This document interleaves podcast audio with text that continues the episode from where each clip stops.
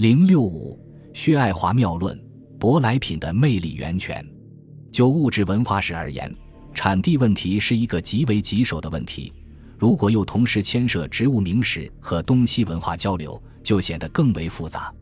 诚如两位法国学者所言，中国极其繁多的植物种类以及大量的文学、药理学、农艺学及园艺学著作，充分显示了中国人对植物的关注。但有一点似乎相互矛盾：中国人始终没有独立的植物学概念。李约瑟也指出，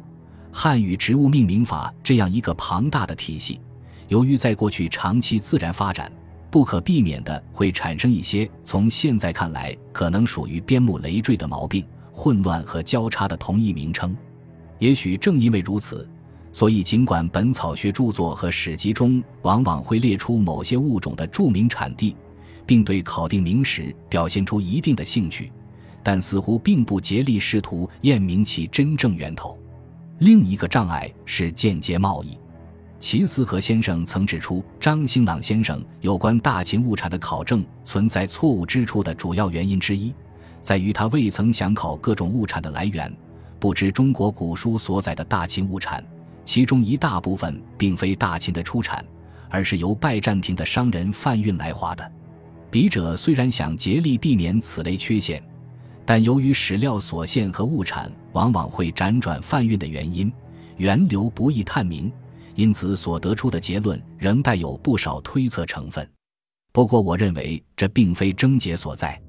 因为我们的目的就不是为了给中国争夺回来一些物种的原产地，说明天朝古已有之，不需外求；也不是为考证而考证，仅仅想正本清源，弄明白这些药名、性状、原产地以及他们在中国古代医疗与农业生产、日常生活、民间信仰上的使用状况。而是希望以此为线索，追寻一些值得珍藏的不同文明之间互动的痕迹，探索如何在多学科交融的背景下思考问题的新史学。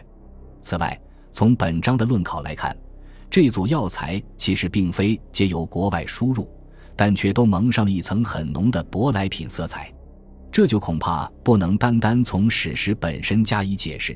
而必须从文化心理来看才说得通。让我们引用薛爱华的一段意味深长的话来作为本文的结尾：舶来品的真实活力存在于生动活泼的想象的领域之内，正是由于赋予了外来物品以丰富的想象，我们才真正得到了享用舶来品的无穷乐趣。